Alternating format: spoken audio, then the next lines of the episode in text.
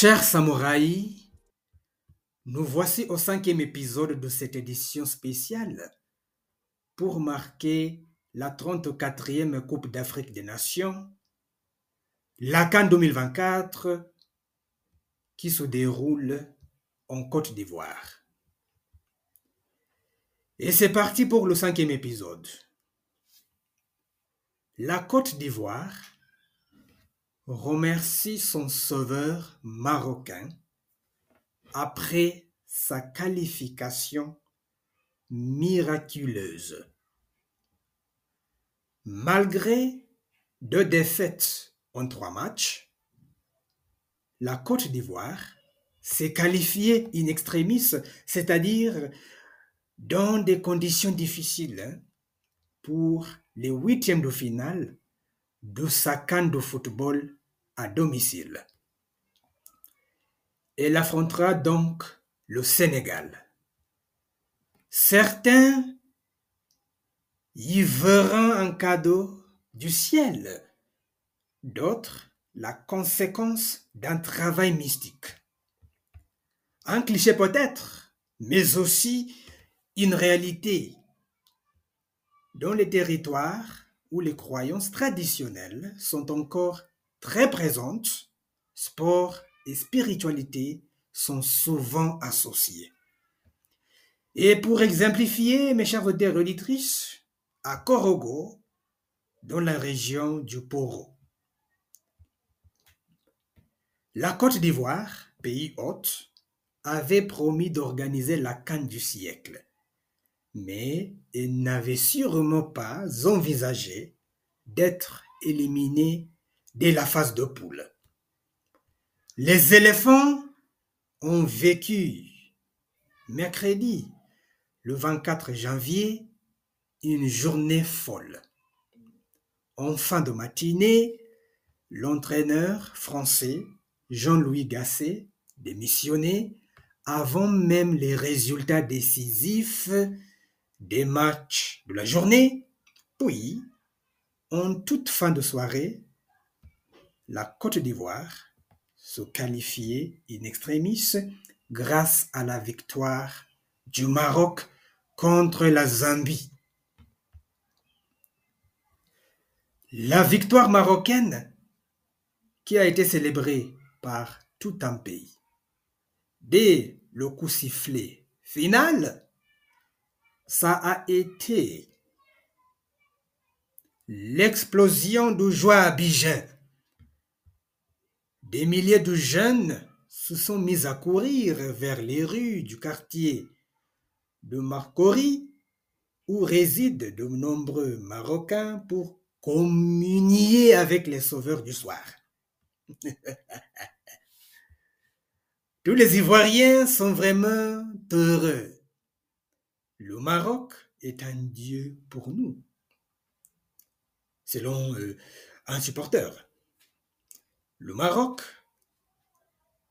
et la Côte d'Ivoire sont vraiment comme des frères et des amis lançait un supporter ivoirien.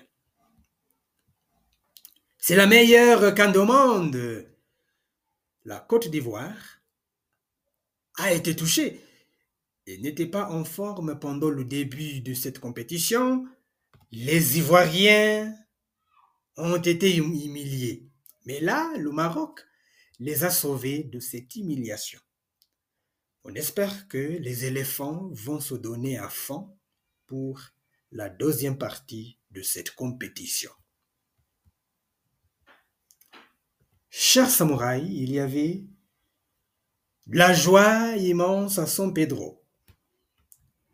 Le pays revient de loin et les fans ivoiriens, les fanatiques ivoiriens, ont passé leur soirée à sauter au cou des supporters marocains dans les travées du stade. Ce sont nos frères, euh, on les adore, criait un jeune homme, dégoulinant de sueur, après cette folle soirée. Plusieurs heures après la rencontre, il était encore difficile de circuler dans les artères principales du premier port de cacao au monde. Des gamins voulaient montrer à l'arrière des pick-up, des camionnettes, et des jeunes hommes hurlaient leur joie à trois ou quatre sur la même moto. On apercevait même quelques feux d'artifice, ça et là, un peu partout. Et San Pedro ressemblait presque à une ville qui fêtait le titre. Tellement la joie était immense.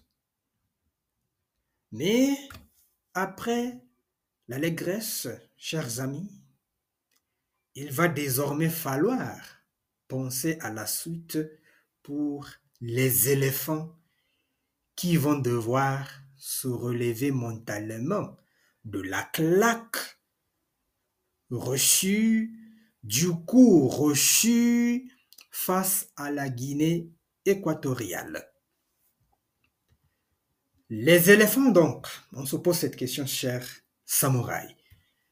Les éléphants vont-ils être en mesure de vaincre pour les huitièmes de finale les champions d'Afrique en titre, le Sénégal à lui, c'est seule équipe à avoir réalisé un parcours sans faute avec trois victoires en trois matchs. Chers auditeurs et auditrices, on est arrivé à la fin du cinquième épisode et restez à l'affût pour le sixième épisode. Et là, on va aborder, on va se poser cette question. Le Sénégal va-t-il pouvoir garder la tête froide après son discours sans faute? Cher samouraï, à en découvrir, à en savoir davantage dans le sixième épisode. Restez à l'affût et à très vite.